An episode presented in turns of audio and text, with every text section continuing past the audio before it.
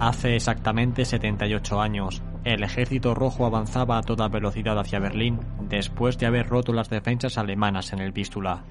Ante el colapso total del frente oriental y la amenaza a la que cada vez más estaba expuesta la capital del Reich, se tomó una de las peores decisiones posible y se nombró a Himmler comandante en jefe del grupo de ejércitos del Vístula.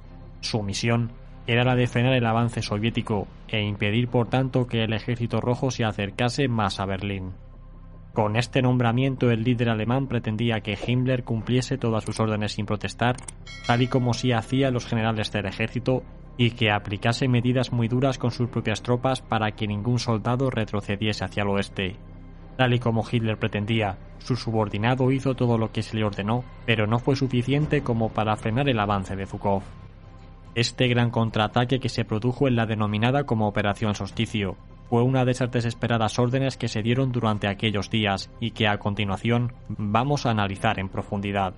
Todo comenzó cuando el día 12 de enero de 1945 los soviéticos atacaron en el frente del Vístula y rápidamente atravesaron las defensas alemanas. Este frenético avance por Polonia los llevó a situarse a tan solo 70 kilómetros de Berlín para principios de febrero.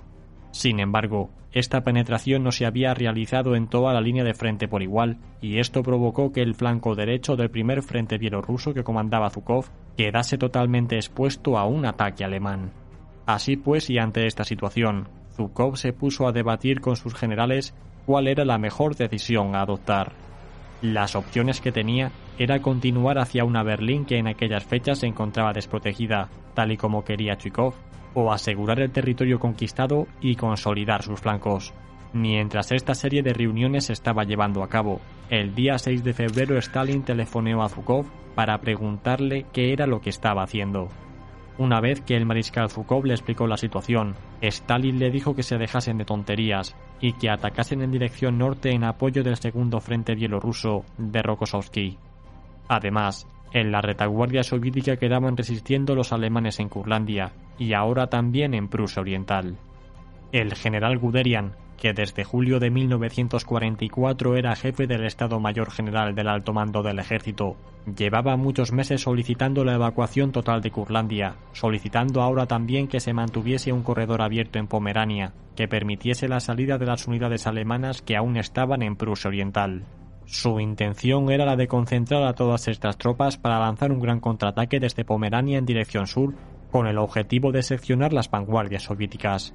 Con esto se pretendía también frenar el avance soviético sobre Berlín, que los alemanes creían que era inminente.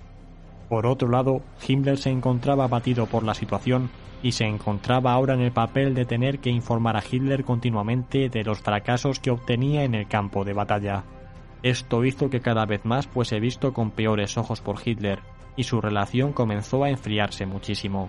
En un intento de ganarse la confianza del líder alemán y volver a obtener protagonismo, Himmler no paraba de hablar de inminentes contraataques que sus tropas llevarían a cabo, aunque sin especificar ninguno en concreto.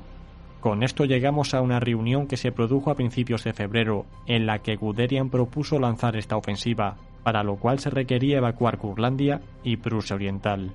Debe creerme cuando digo que no es obcecación lo que me lleva a proponer con tanto empeño la evacuación de Curlandia. No se me ocurre otra manera que pueda quedarnos y acumular reservas, sin las que no, no tenemos esperanza alguna de defender la capital. Le garantizo que lo único que me mueve son los intereses de Alemania, le dijo Guderian a Hitler.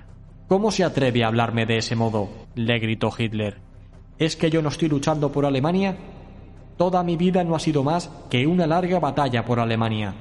A partir de este punto, la conversación entre ambos fue haciéndose cada vez más tensa hasta que consiguieron calmarse y llegaron a la conclusión de que era la mejor opción que tenían. Sin embargo, esta operación se lanzaría con muchas menos tropas de las que Guderian había solicitado, pues no se aprobó la evacuación total ni de Curlandia ni de Prusia Oriental. De igual modo tenemos que indicar que de haberse aprobado, tampoco hubiese sido posible tener listas a estas unidades en Pomerania para que participasen en la ofensiva, pues el ataque se iba a iniciar de forma inminente. Guderian solicitó también que Himmler no fuese el comandante que dirigiese el ataque, y en su lugar propuso al general Benck. Himmler, por su parte, no era capaz de hacer valer su punto de vista y la situación le superaba por completo. Él sabía que no contaba con suficientes hombres, munición o combustible para llevar a cabo la operación que se le exigía, pero no tenía más opciones que acatar la orden si no quería quedar mal con Hitler. En este momento Himmler aún contaba con la simpatía total de Hitler, y así quedó reflejado en la defensa que el líder alemán hizo con él cuando Guderian no paraba de insistir en que Himmler fuese suspendido de su cargo militar. La conversación fue la siguiente. Himmler se basta para llevar él solo el peso del ataque, afirmó Hitler. El Reichsführer de las SS no cuenta con la experiencia necesaria ni con un Estado Mayor lo bastante competente como para controlar el ataque sin ayuda. Por ende, es esencial la presencia del general Benck, contestó Guderian. No le permito que me diga que Himmler es incapaz de cumplir con su deber, terminó gritando Hitler. Finalmente, tras nuevas discusiones, Hitler terminó aceptando que Benck ayudase a Himmler en la dirección de la ofensiva. Sobre el papel, la cantidad de efectivos que se destinaron a esta operación son asombrosos, pues se suponía que iba a contar con unos 1.200 carros de combate. La realidad, sin embargo, distaba mucho de ser así, y la mayoría no pudieron ser transportados hasta Pomerania, y los que finalmente pudieron participar no contaban ni con la munición ni con la gasolina necesaria. Recordemos que la gran ofensiva que se estaba preparando en aquel momento fue la que unas semanas más tarde se inició en el lago Balatón, que pretendía defender la capital de Hungría y las últimas fuentes de petróleo del Tercer Reich. Así pues, la fuerza alemana que se encargó de llevar a cabo esta misión fue el undécimo ejército Panzer de las SS, comandado por el famoso general Felix Steiner, que se componía por unas once divisiones, siendo de ellas siete divisiones Panzer. Nuevamente no hay que dejarse engañar por el nombre, pues para esta operación, en total sumaban entre todas con no más de 300 carros de combate de todo tipo, con combustible y munición para apenas varios días de combate. La ofensiva comenzó el día 15 con un primer ataque alemán en las inmediaciones del actual Chotno, teniendo un éxito inicial debido a que sorprendió completamente a los soviéticos. Al día siguiente, la mayor parte de las unidades alemanas atacaron en Stargard, que estaba ubicada algo más al noroeste, consiguiendo de esta forma ampliar el ancho de la penetración del frente. Sin embargo, pasados estos dos primeros días, en los que los alemanes no avanzaron más de 20 kilómetros en dirección sur, la ofensiva se estancó por completo. Esto fue debido a que los soviéticos se movilizaron rápidamente y comenzaron a enviar unidades a la zona, que derivó en una furiosa batalla de carros de combate contra el segundo ejército de tanques de la Guardia. Durante este combate, los 12 Tiger II que participaron en dicha operación se mostraron muy efectivos y lograron abatir a numerosos carros soviéticos, pero nada pudieron hacer cuando Zhukov contraatacó con todas sus energías. Para agravar la situación, el día 17 el general Benck sufrió un fuerte accidente automovilístico que le impidió continuar participando en la operación. En cualquier caso, todo terminó cuando el día 19 de febrero, Zhukov inició una contraofensiva dirigida a la captura de Settin, con la que amenazaba aislar a todas las fuerzas alemanas que quedaban en Pomerania al este del río Oder.